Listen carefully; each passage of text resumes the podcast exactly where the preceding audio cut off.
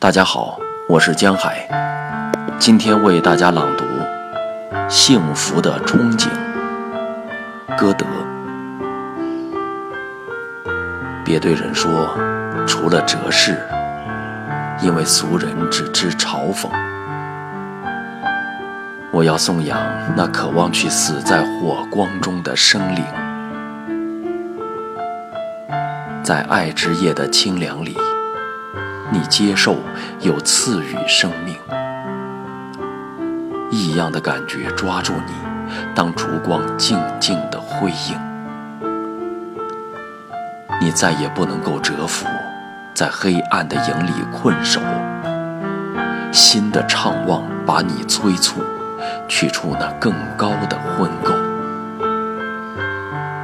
你不计路程的远近，飞着跑来，像着了迷。